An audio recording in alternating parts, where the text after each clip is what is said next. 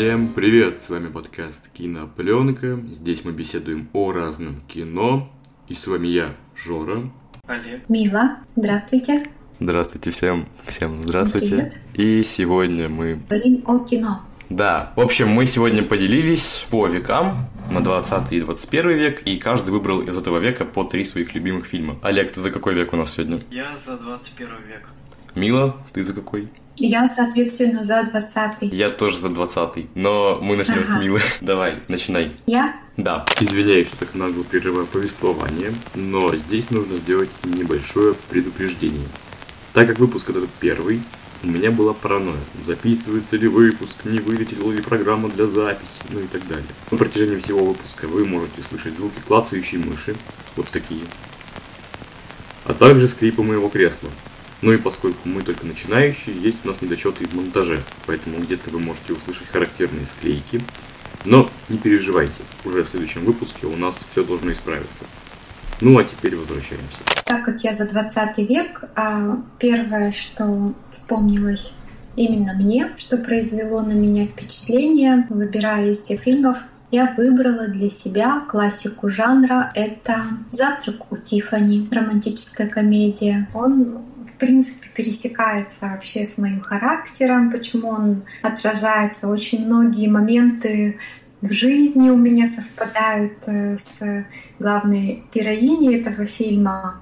Ее там зовут Холли. Ну, не знаю, очень много в ее характере похоже на меня. И по жизни часто мне говорили тоже, что я похожа и на эту актрису, и именно даже не на актрису, а вот на эту героиню в этом фильме. Ну, что мне там хочется про него сказать? Ну, что вообще все в жизни не случайно. Когда мы встречаем друг друга, насколько можно посерьезнее к этому относиться, и как каждый человек может перевернуть всю нашу жизнь. И как режиссеру удалось это превратить в такую легкую романтическую комедию с таким, ну, достаточно глубоким. А я, Вот, я а. извиняюсь, а это же тоже, по-моему, по книге, да, по какой-то?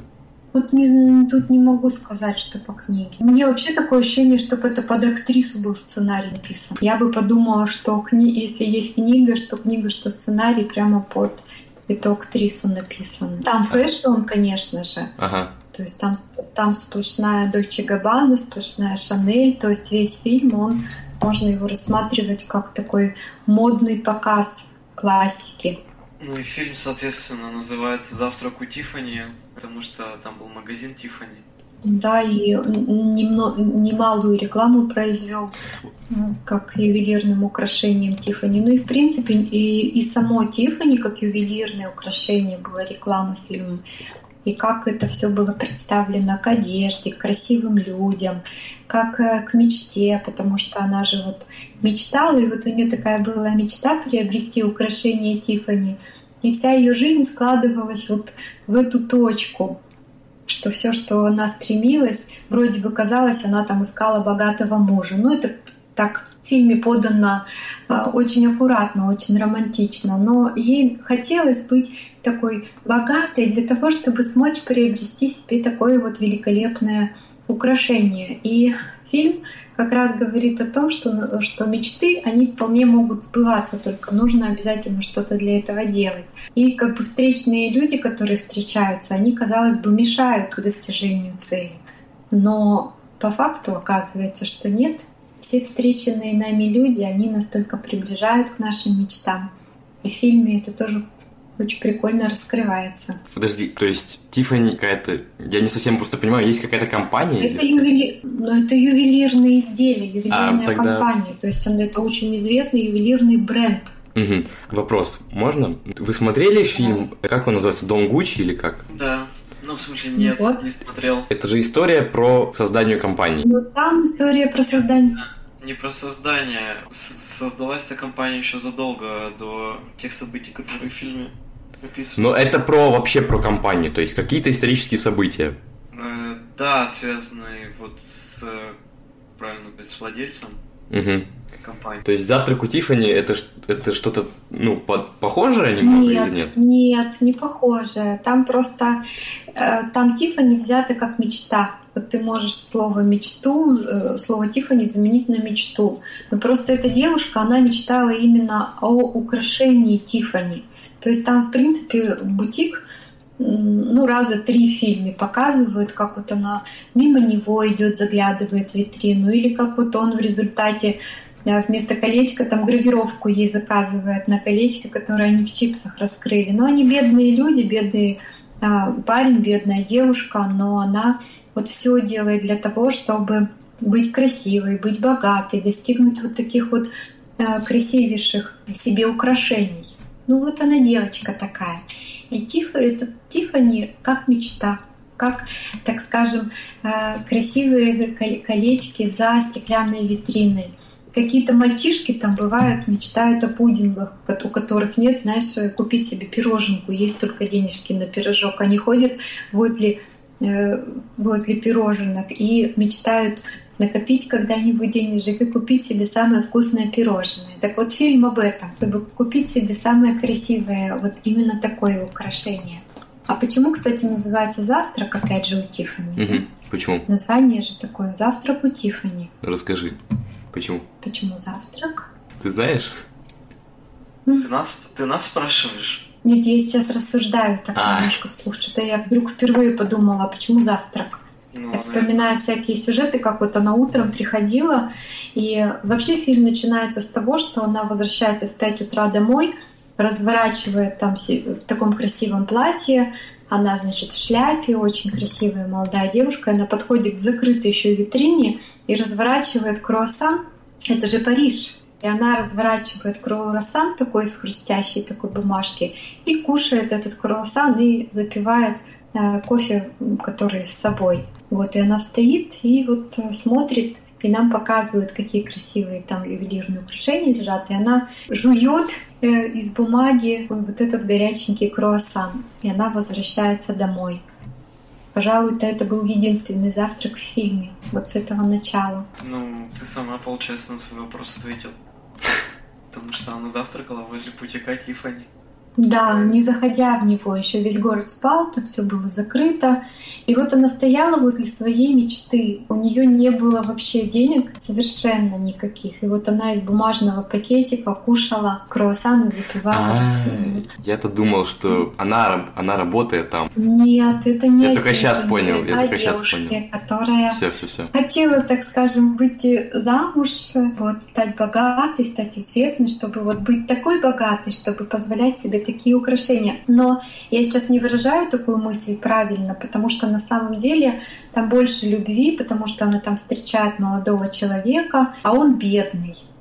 И, конечно же, она не хочет за него замуж, она ведь хотела колечко у Тиффани. Но на самом деле случается любовь. Весь фильм ну, посвящается тому, как может какой-то человек вообще вот писаться в нашу жизнь. Казалось бы, что ты уходишь от мечты, но на самом деле вдвоем до этой мечты достигнуть бывает много легче и даже интереснее, и даже лучше, чем могло бы быть. И фильм — это романтическая комедия, там и слезы, и радости, и красота, и самое главное, этот фильм очень красивый. Красивые люди, красивые одежды, красивые украшения. Я, например, сама мечтала себе такое, там такое известное украшение сердечко на цепочке. А, Его знают все это украшение, но есть только у Тифани. Такое сердечко вешается, на, продевается такое само сердечко сквозь цепочку, и на нем брендик такой написан, выгравирован Тифани. И я всегда мечтала о таком украшении. И пару лет назад на Новый год Олежка жил в Китае, и я сказала, что у меня такая есть мечта, и мне приходит посылка, я открываю, а там на цепочке это сердечко Тифани. Теперь оно у меня есть. Да? А, кстати, Женя, у Жени оно тоже есть Она его купила? У нашей любимой знакомой. Да, она его причем в Париже купила и прям в бутике в Тифани. Теперь у меня вопрос небольшой. Почему фильм был снят в 20 веке, а не в 21? Вот как ты считаешь? Я вообще считаю, что он мог бы быть снят и в 19 веке, и в 18, и в 21.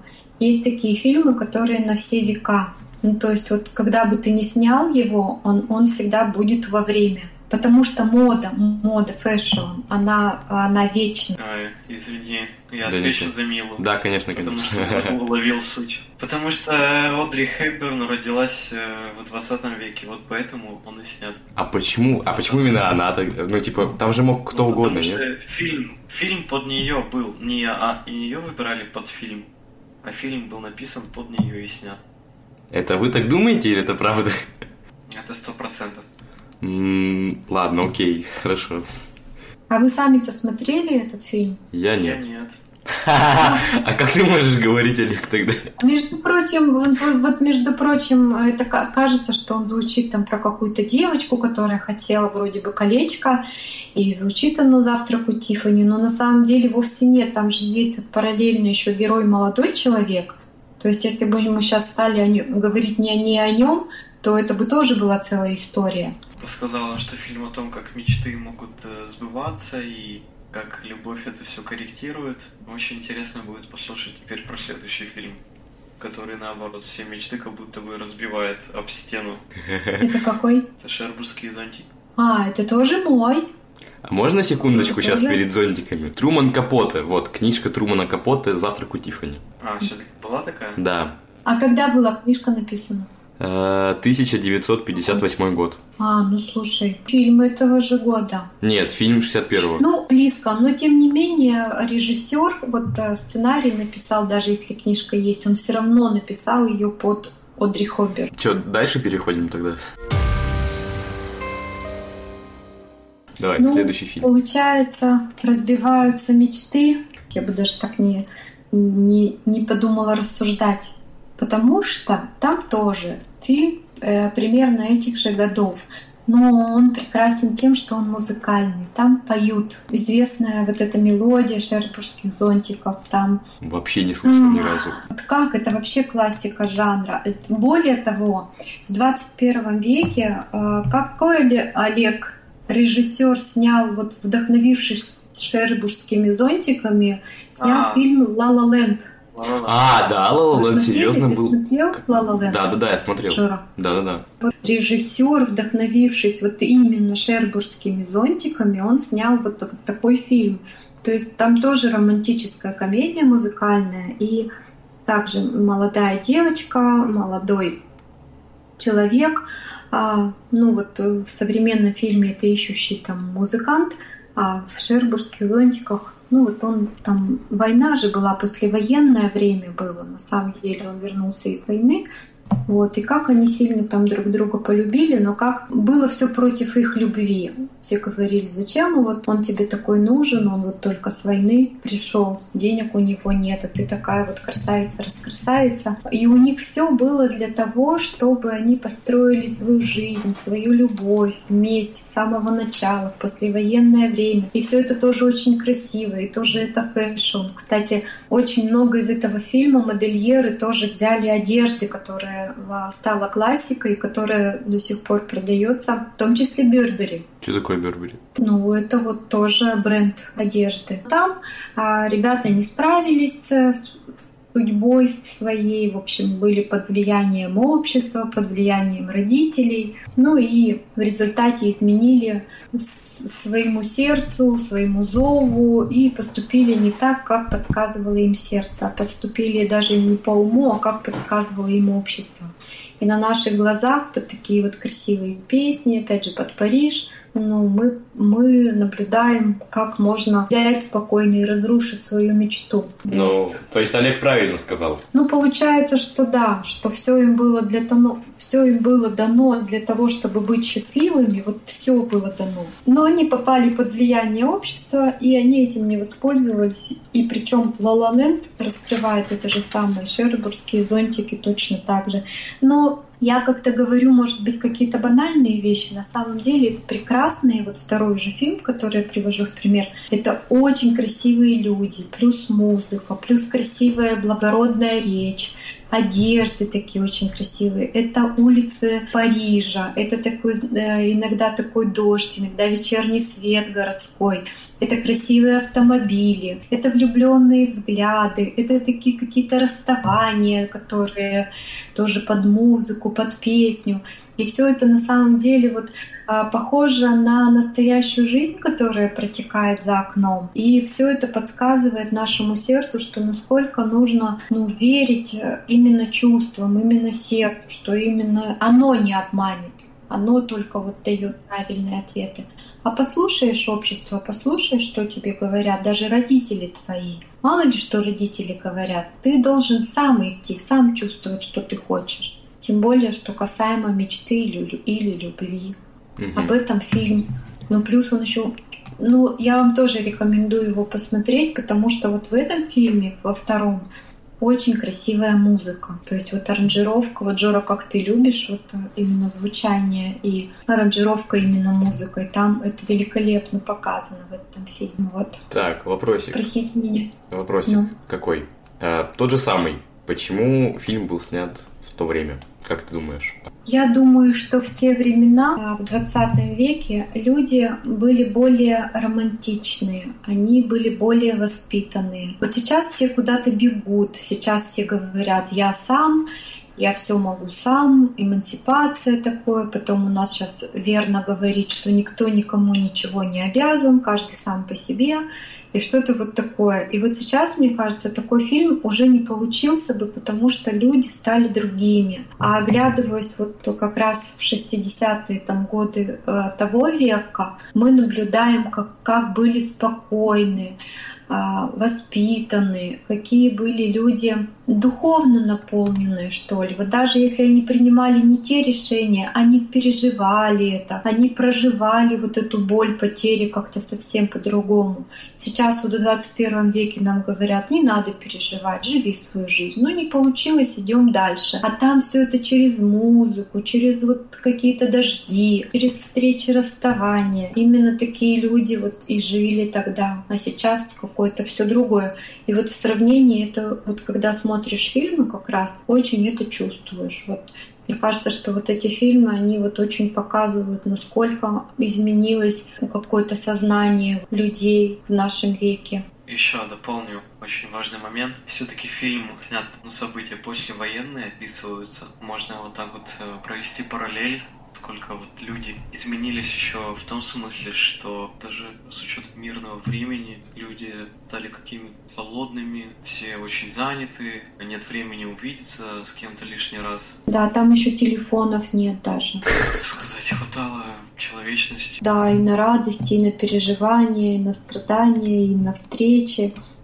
То есть все куда-то бежали, дождь, не дождь, там поезда, самолеты, все там друг друга встречали, провожали. Ну и время потрачено было именно друг на друга, а не на телефоны, не на интернеты. Ну то есть совсем другое все. Мы не зря, да, сравниваем с Лололендом. Как раз Лололенд сняли, это фильм условно похожий, но люди там как раз таки герои уже другие, они уже такие же, как мы, и мы можем это наблюдать. Да. Ты, Жора, смотрел Лолол? Да, да, да. Вот, ну то есть главная героиня, ну точнее, главный у нас только герой, имеется в виду Себастьян, а вот э, Мия, которая его подруга, ну вот Себастьян как раз э, похож на героя Шербургских зонтиков, потому что он как раз таки находит в себе, э, ну, ценности такие в другом человеке, а Мии это в первую очередь карьера.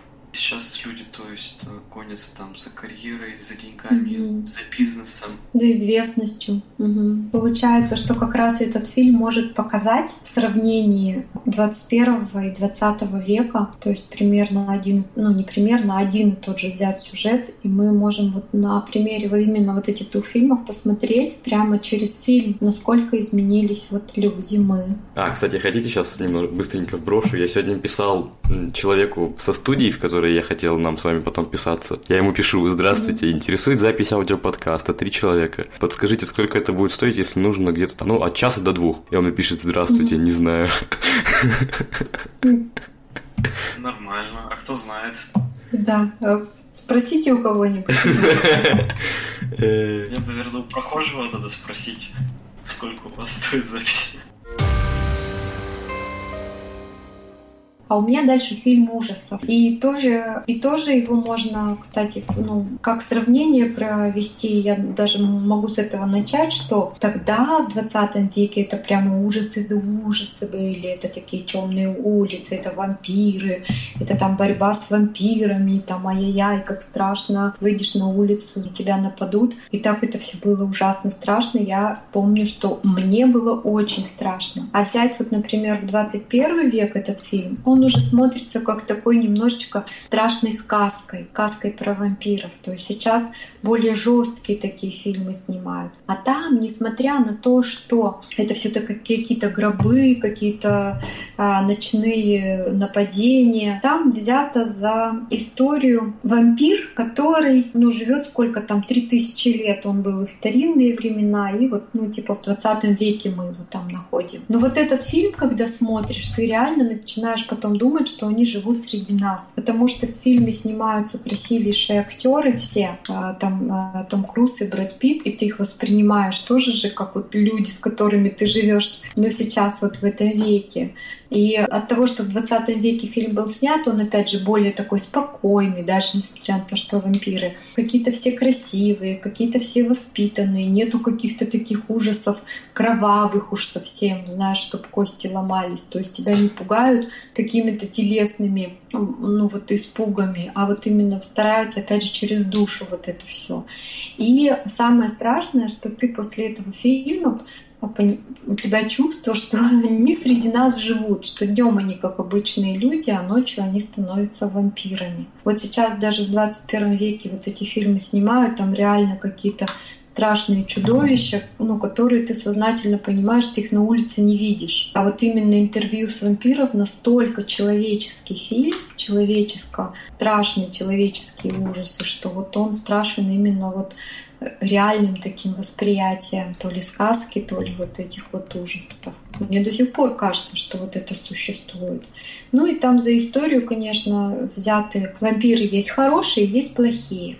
И там, получается, вот есть хороший вампир, а есть плохой вампир. И они там немножко друг с другом не убивают, конечно, друг друга, но противопоставляют нам. И самое страшное, что там тоже девочку, которую пришлось им спасти, она маленькая, там лет 9 ей. Но чтобы ее спасти от жизни, добрый вампир ее кусает, и она становится вот вампиром и живет свою вот эту маленькую жизнь девятилетней девочки несколько тысяч лет. И тоже показывают, вот, ну, что трагедия вампиров, несмотря на то, что у них жизнь такая долгая, ты навеки девятилетняя девочка. То есть тоже в этом такой какой-то ужас есть. Для меня, видимо, важно, чтобы фильм был красивый. И несмотря на то, что вот это фильм ужасов, и там реально оцепеневаешь от ужаса, он красивый. Опять же, красивыми людьми, красивыми декорациями, а, как они там перевоплощаются, тоже, знаешь, не слишком страшно, а как-то так вот страшно красиво. Вы смотрели кто-то этот фильм? Нет, нет. Но я, я слышал. Смотрел. А почему интервью-то? Вот. А там берут интервью у вампира. То есть а. его реально берут интервью, его находят в старом доме.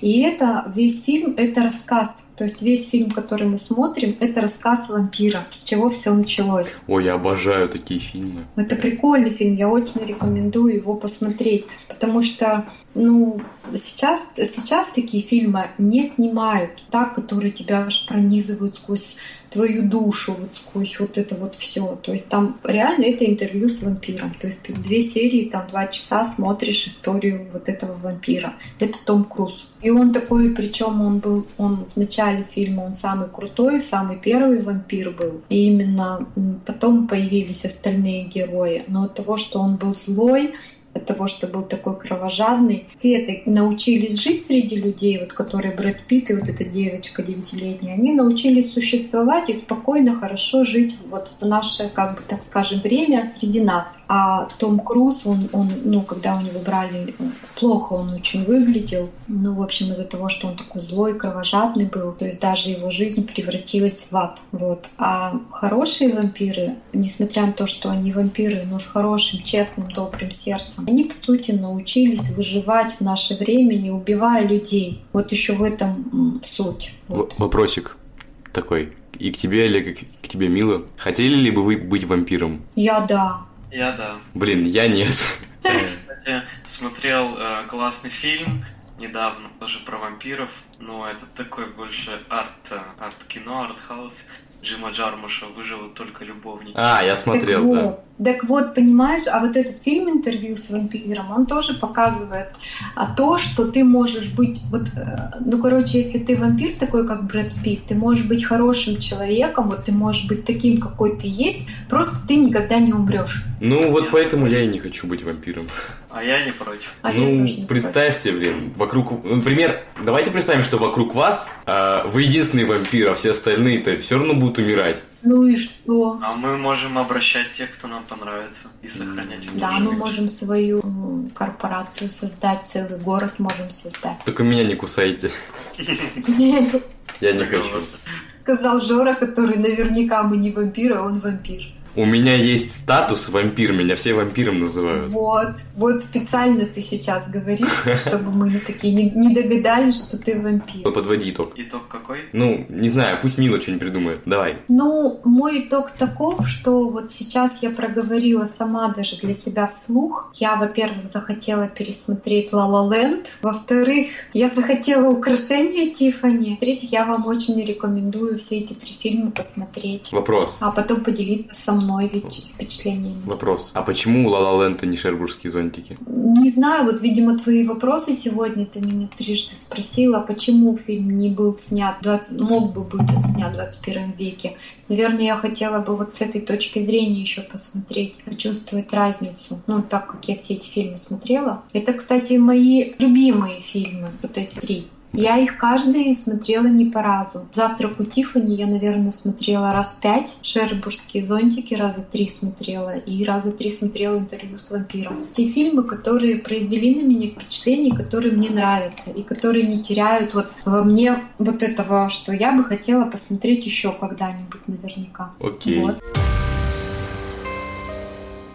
Хочу начать с фильма своего любимого режиссера Пола Томаса Андерсона, которого я считаю одним из лучших режиссеров артхауса. И это не такой артхаус, когда ты задумчиво, многозначительно смотришь э, в экран, мечешься между тем, что ты ничего не понял, и, о господи, как это гениально. Он действительно снимает очень тонкие, очень душевные фильмы, и, что самое главное, такой редкий человек, редкий режиссер, которому позволено снимать фильм по такой простой фабуле. Вот сейчас я расскажу. Фильм, про который я хочу рассказать, называется «Любовь, сбивающая с ног», и фабула для него была взята из журнала Time, где писалась статья об инженере-строителе, который воспользовался ошибкой рекламной кампании и купил 12 тысяч упаковок пудинга, который смог обменять на 1 миллион и четверть миль для полетов авиакомпаний.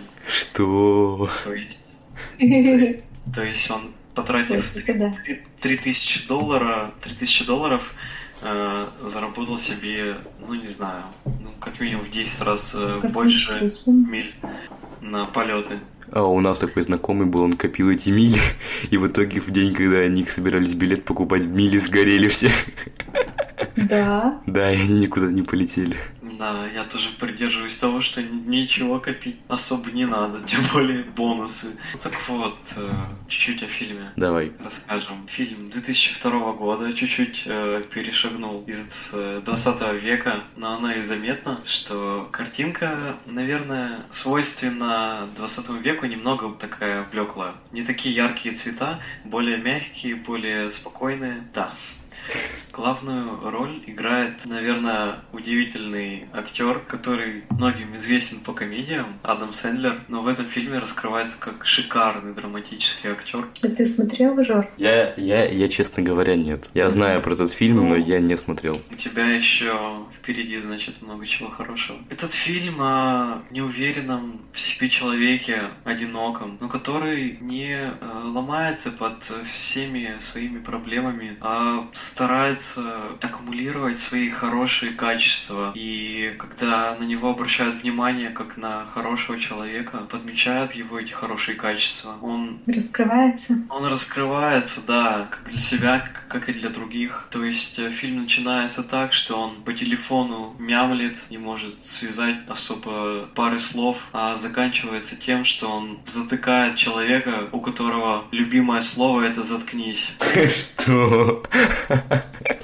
Ну вот, тяжело, конечно, описать такие фильмы, которые э, путем визуального искусства тебе проникают прямо в душу. Ну вот, это было такое начало у нас 2000-х, начало творчества Пола Томаса Андерсона. Но, тем не менее, вот э, оценка 6,8 на кинопоиске, наверное, демонстрирует то, как, ну, что фильм далеко не для всех, хотя этот фильм победил на Канском кинофестивале в 2002 году э, в номинации «Лучший режиссер». Ну вот, а у, у «Завтрака у Тиффани» 8,1 оценка. А, да, потому что фильм культовый. Но «Завтрак у Тиффани» сложно, наверное, назвать артхаусом. Я вообще не люблю оценки. Я никогда на них не смотрю. Типа, блин, я готов посмотреть даже фильм с, Ну, тут, тут с 1,2 там, например. оценках, в том, как люди реагируют. То есть рассматривать это как реакцию людей. Речь Потому что, да потому что самое простое, элементарное деление, которое, вот, ну как вот с ними можно что-то за- записывать? Подождите, я крикнул.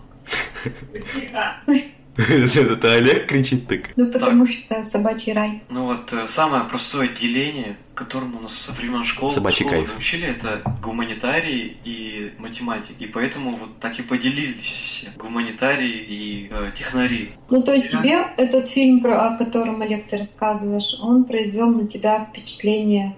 Ну, мы Настя.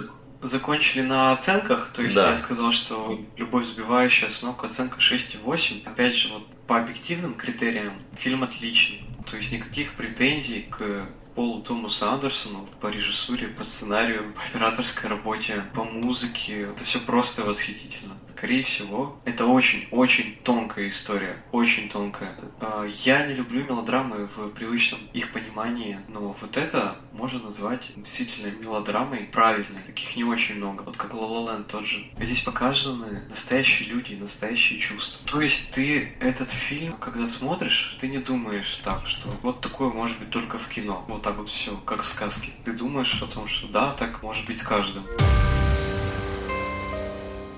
Пожалуй, перейдем тогда дальше. Давайте. Фильм 2005 года «Возврат» или «Кэшбэк». Очень легко его узнать э, по главному актеру, который засветился в первом Гарри Поттере как э, капитан команды Гриффиндор по Квиддичу. Такой высокий молодой человек-британец. И фильм, соответственно, тоже английский. Это такая отдельная категория фильмов, которые сняты как один большой рекламный ролик. Ну, как будто ты голову режиссеру проник, и у него, вот как э, в мире грез, вот то, что он себе вздумает, то и происходит. Мгм. Этот фильм вообще про молодого человека, который художник, он переживает расставание, страдает бессонницей, устраивается ночным продавцом в магазин и там находит э, такую способность, как я уже говорил, как в мире грез, останавливать время. Он останавливает время, своим коллегам устраивает всякие подставы, рисует женщин красивых, когда они замерли. И при всем при этом это такой же тонкий очень фильм, который в конечном счете вот из всего вот этого вот нереального, из этого мира грез получает абсолютно обычный финал. Обычно в том плане, что все это может произойти также в реальности. Когда ты свои качества, свою природу принимаешь, не стараешься казаться кем-то, тот, кому ты действительно нравишься, он в тебе именно твои качества и полюбит. Так что вот фильм классный, необычный, похож на 99 франков, ну как один большой рекламный ролик. Вопрос к тебе тот же самый. Почему этот фильм был снят в наше время, а не в любом Ну другом что, веке? А что отражает он именно наше время, или он мог бы быть Да, в да, да, да, да. 20 веке? А, Наверное, это тенденция 2005 годов. Вот как раз 99 франков был снят через год, в 2007 году, когда прошли 1999 год, начало 2000-х. Была такая эпоха постмодерна, эпоха пересказывания классических историй, экранизации книг. Режиссеры, наверное, захотели каких-то экспериментов, Позволили себе экспериментов. да, то есть э, Голливуд уже и европейское кино устоялись как что-то очень весомое, то, что оно бесспорно имеет качество. Уже под э, таким доверием начались уже эксперименты такие. А как ты думаешь, 2005 получается и сейчас 2023 год? Если бы сейчас этот фильм сняли, он бы уже как-то трансформировался? Сейчас уже не так сильно, потому что, наверное, ну вот как раз с 2000, ну с середины 2000-х начался период уже тех фильмов, которые я больше люблю. Звездных войн? Нет, Звездные войны это как раз э, больше классические сюжеты. Такие сюжеты, которые, фильмы точнее, которые больше зациклены не на сюжете. То есть сюжет не как история, а сюжет как э, описание какой-то эмоции. Какой следующий? Третий фильм получился внезапно актуальным для обсуждения фильм «Все везде и сразу» получил 7 Оскаров. Офигеть. Режиссеров э, Дэна Квана и Дэниела Шайнерта, двух Дэнов, которые в 2016 году сняли такой странный и необычно притягательный фильм «Человек швейцарский нож». Прикольно. То есть это прям свеженький-свеженький. Да, с Дэниелом Редклиффом, Гарри Поттером в роли трупа безжизненного. Угу. Ты смотрел Жора? Нет.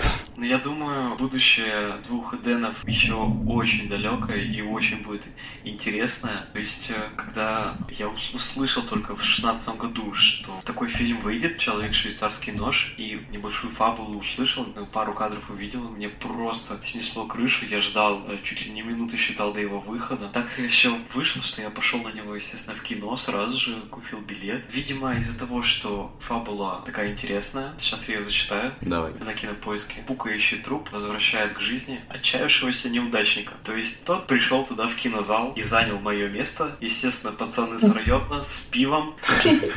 Читав такую фабулу, я захожу, на моем месте сидят вот эти вот пацаны с района с пивом. Я понимаю, что ни на каком другом месте я сидеть не хочу. Я хочу сидеть на своем месте. Я смотрю на них, они смотрят на меня. Я, я понимаю, куда я пришел. Они не понимают, куда я пришел. В итоге я им говорю, ребята, вы на моем месте. Они мне уступают. Вау. И да, мы смотрим фильм. Вместе. И по-моему, ну да, практически. И по-моему, половина зала примерно ушла на середине. И вот эти два пацана с района точно ушли на середине, либо они досидели до конца, и э, все, что они сказали, это что это вообще такое было. Опять же, оценка 6,8.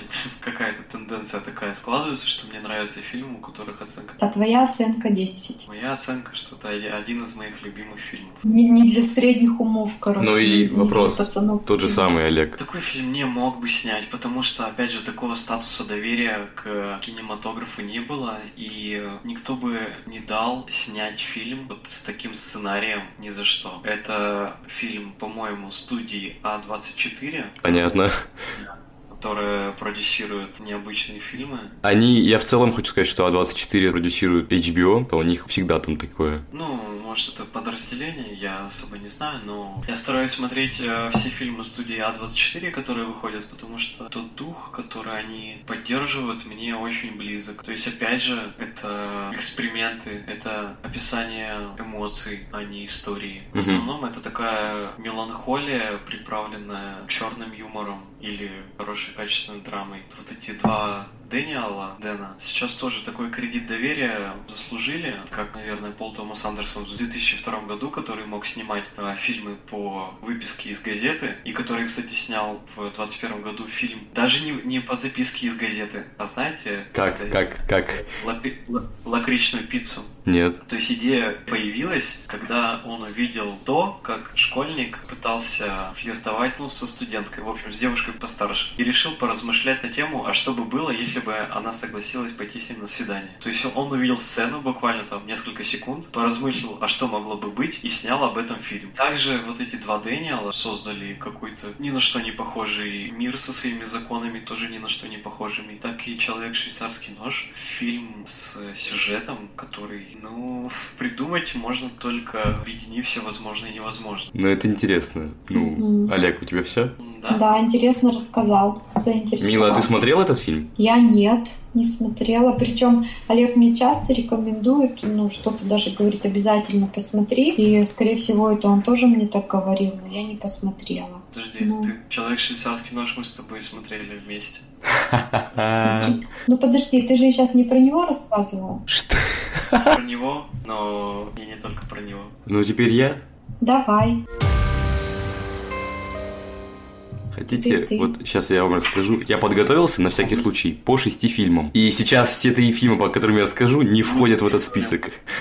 Началось. Я пока слушал, я подумал, что те фильмы, которые я подготовил, не особо хочется по ним говорить. Я сейчас пока вас слушал, подумал о других фильмах. Ну, давайте начнем с фильма моего любимого режиссера Дэвида Линча. Это его первая работа «Голова ластик», фильм 1977 года. Я, кстати, если вы мне разрешите, потом схожу за книжкой быстро. Не разрешаем.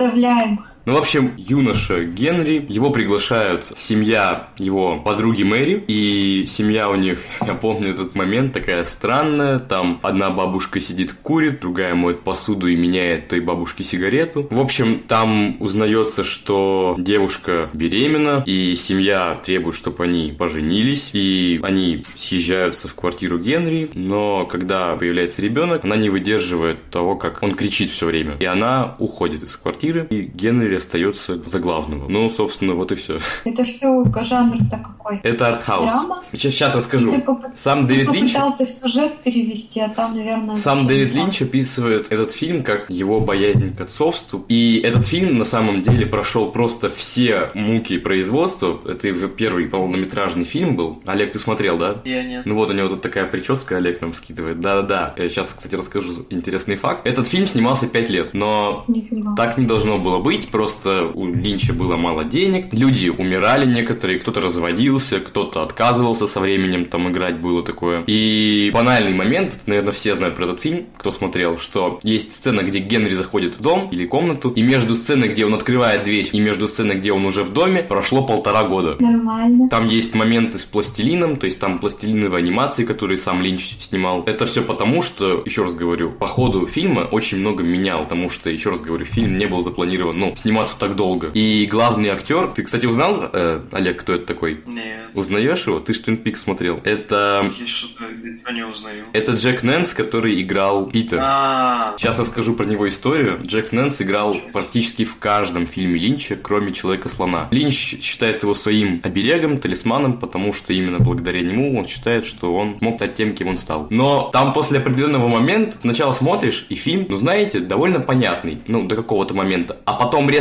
бабах, начинает все летать, голова у человека отрывается, начинает летать, вдруг это резко перетекает в пластилиновую анимацию, там что-то показывается, вот, а потом снова нормальным становится. Я до сих пор не знаю, почему называется головоластик, то ли это относится нас к тому, что этот ребенок урод, то ли потому что там была сцена, где из, по-моему, Генри делают карандаш ластик, я не знаю. я думал всегда из-за прически. Я тоже так думал, кстати, когда начинал смотреть. Почему фильм был снят в 20 веке, а не в 21, например, или не Да. раньше? Лично я считаю, что он мог бы снят быть и сейчас. И на самом деле, мне кажется, может быть, сейчас бы эта проблема была бы более актуальной, потому что Мгм. много кто сейчас там рожает, там и родители вообще молодые. Возможно, 16 такая тема там. тоже она И- на все времена. Ну, вроде я все сказал. Ты хотел зачитать. Вот передо мной эта книга, называется она «Поймать большую рыбу». Тут рассказывается история каких-то его проектов, и в частности том, как он идеи эти получает, то есть трансцендентальная медитация, как он ей пользуется и так далее. Его какие-то советы. Вот, как он пишет. Короткая глава, я вам ее полностью зачитаю. «Головоластик» — самый духовный фильм. Так. Никто не разделяет моего мнения, но тем не менее это так. Головоластик появился на свет определенным образом. Я не понимал, какое значение он несет. Я искал ключик, чтобы понять, о чем говорит видеоряд. Конечно, кое-что я понимал, но я совершенно не осознавал, какой элемент оказался центральным и знаковым. Это был сложный процесс. Поэтому однажды я достал Библию и стал читать. Нашел фразу, закрыл Библию, и на этом все закончилось. Я увидел фильм как единое целое. Не думаю, что когда-либо признаюсь, что же это была за фраза. Ого. То есть... так не признал? нет. Кстати, Олег, ты скинул фотографию, где люди в шляпе, там, видишь, стоят? Э, Вот этот человек в шляпе, это Линч молодой. Ну, так я поэтому и скинул.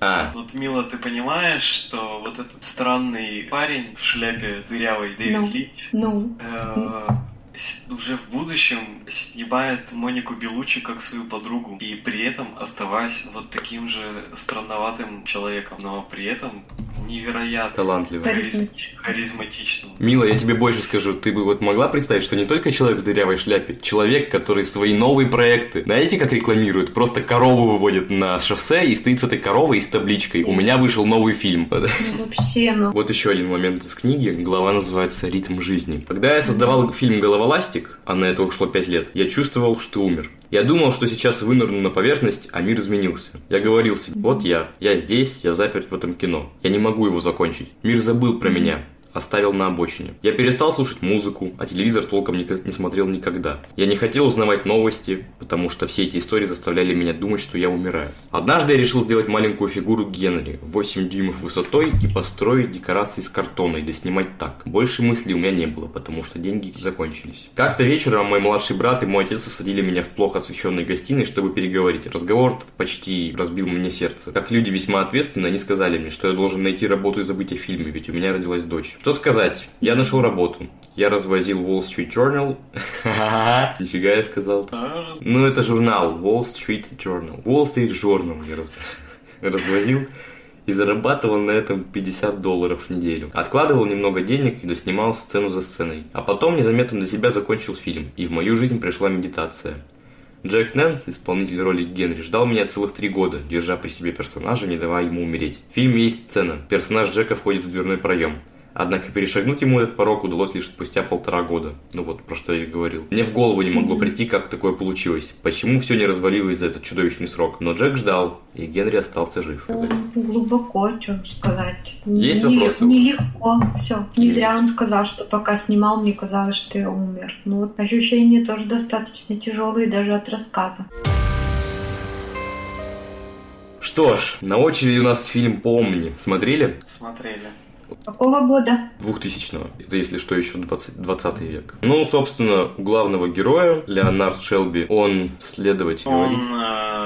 Детектив. Да, да, да. У него судьба очень непростая. Он посвящает свое время все, чтобы найти убийцу жены. Когда-то он получил тяжелую травму головы и помнит только то, что происходило последние 15 минут. Фильм идет с конца к началу. Обратной хронологии. Да, но там заканчивается на каком-то моменте, и дальше чуть раньше начинается и доходит до того, чем закончилось предыдущее. Но- в самые но первые минуты это как- было очень Какой сложно. жанр понять. это все-таки? Тоже артхаус? Нет, Детектив. это такой. А, мне кажется, это такой больше даже а, не, ну он не совсем. убийство жены. Не совсем детектив, это больше такая по атмосфере, лично как по мне, прям триллер. Если ты мило видишь на фотографии, тут вот Олег скинул, у него татуировки по всему телу, все это сделано в виде такой фотографии, он все время фотографирует все на полароид и подписывает и на полароиде, и делает татуировки на себе, чтобы не забыть, что с ним происходило. Встретил кого-то, какая-то у него догадка, и он пишет себе это имя. Даже не догадываясь, что, возможно, этот человек никак не причастен. Только быстро успел имя черкануть, а уже пошел по неверному следу. Ты рекомендуешь посмотреть? Конечно, конечно. Кристофер Нолан тоже в этом плане интересный режиссер. Если я рассказывал о том, что вот мои фильмы там режиссер рассказывает об эмоции, то Кристофер Нолан рассказывает о, наверное, о времени. Конечно, у него и сюжеты классные, но за основу он берет вот какую-то идею, такую вот, когда Как ты воспринимаешь, восп- нет, когда ты воспринимаешь какую-то систему иначе. Вот здесь у нас человек помнит только 15 минут. В Интерстелларе люди путешествуют по космосу, там время течет иначе. В доводе время вообще в прямом смысле наоборот э, течет. Это вообще-то тоже артхаус. Окей, ну, раз вопросов нет, тогда перейдем к последнему фильму. Давай, удачи тебе для первой записи. Ну, Поехали. Давай, говори. Итак, давай, на тебе Фильм «Достучаться до небес». Так. Два молодых человека, Мартин Брест и Руди Вулицер, они оказываются в больнице в одной палате. За что, кстати, люблю этот фильм, все максимально понятно. Довольно просто и комично, и в то же время грустновато. Ну да, и душе, и душевно. Ну ладно, значит, оказываются Руди и Мартин в больнице. У них неизлечимые болезни. У Мартина опухоль с размером с теннисный мяч, как он выражается. Мартин говорит, что ему там уже жить, по-моему, до послезавтра, что-то такое. Ну и во время одного из ночных разговоров тут Мартин достает напиток алкогольный. Они пошли за лимонами, повыпивали там. Ну и Мартин говорит, а как, Руди, ты не был на море? Так на небесах только море-то и обсуждают. И предлагает ему съездить до моря. Руди, понятное дело, удивляется, как мы съездим на море. Мартин его ведет на парковку, и там они крадут машину. А машину они крадут у важной шишки. Есть вот, как я сказал, важная шишка, у которой есть машина, которая ему дорога. И есть охрана у этой машины. Но охрана там сбила ребенка. В общем, там они в каком-то конфликте оказались замешаны и отошли от этой машины. Вот. И ребята, Мартин и Руди, решают воплотить все, что не могли раньше. Дорогие костюмы, дорогие отели, крадут деньги. Но у Мартина случаются временами припадки, и Руди приходится давать ему таблетки, искать лекарства. Когда репортеры их настигают, Мартин притворяется, что Руди его заложник. Ну и в конце Я они помню. доезжают до моря. Ну Да, вот. там надо посмотреть. Я не знаю, что рассказать вам. Но там философия получается, наверное, основная, что жизнь коротка, так? Нет? Ну Или- да, да. Цитату прочитаю вам. Я не был на море. Ай, ладно, не заливай. Ни разу не был на море. Уже постучались на небеса, накачались текилой, буквально проводили себя в последний путь. А ты на море-то не побывал. Не знал, что на небесах никуда без этого. Там наверху тебя окрестят лохом. Как-то так. Ну вот, по сути, об этом весь фильм и есть. Вот. Ну, очень хороший фильм. Да, да, его и музыка очень хорошая, и очень красивый, вообще весь красивый Да. фильм. Люди приятные, да. Вот сегодня уже не раз говорили о том, что тоже важно, насколько красивый фильм, чтобы был. Ну, я даже, честно говоря, не знаю, могли бы этот фильм бы снять в наше время. Настолько простая история, но до этого ее никто не снимал, то у меня есть идея, что, возможно, ну, не могли бы, если бы не было бы этого фильма, ну, не, не сняли бы что-то подобное в другое время. Согласись, э, что это такой практически Чаплин. Ну да, конечно, я это и говорю, что это очень комично и просто, и просто так очень. Ну да, хорошо, ты с Чаплиным сравнил, реально. Я Спасибо, Олег, реально очень хорошая параллель. То есть все очень понятно. Доброта, милота и трагедия. Только как вздохнуть и Ну радоваться да, жизни. да. Ну мне так прям вот эта последняя финальная сцена зашла, я не знаю, как вот они сидят на Ну, море. ты не и- рассказывай, Ну не я, я, я не, да, к сожалению, я не могу рассказать, но мне очень нравится эта сцена финальная. Да, Олег, все совершенно правильно. Олег скинул нам мем, демотиватор с финальной сцены, и тут написано «Ты бездушная скотина, если не плакал на этом моменте». Да-да-да. Я хотел быстро рассказать, я этого не знал. Феномен Мерседеса небесного цвета появился после этого фильма, потому что Мартин все время говорил «Мерседес небесного цвета». У меня как-то была машина, а у нее в паспорте был написан цвет брызги шампанского. Вау. Ну, Выпуск завершен. все, давайте прощаться. Это был, Спасибо за компанию. это был подкаст Кинопленка. С вами Есть что были, посмотреть, в- подумать о чем в течение там да, следующего времени. с вами были мы. Поделиться потом новыми Да, блин, да, я попрощаюсь. Я пытаюсь попрощаться. Э, С вами были, с вами были, с вами были его ведущие. Я Жора. Я Мила. И Олег. Спасибо, что дослушали нас до конца. Найти вы наш подкаст можете на всех доступных подкаст-площадках. Ну и подписывайтесь на наш ВКонтакте. Ссылку мы оставим в описании к выпуску. Ну и до новых встреч!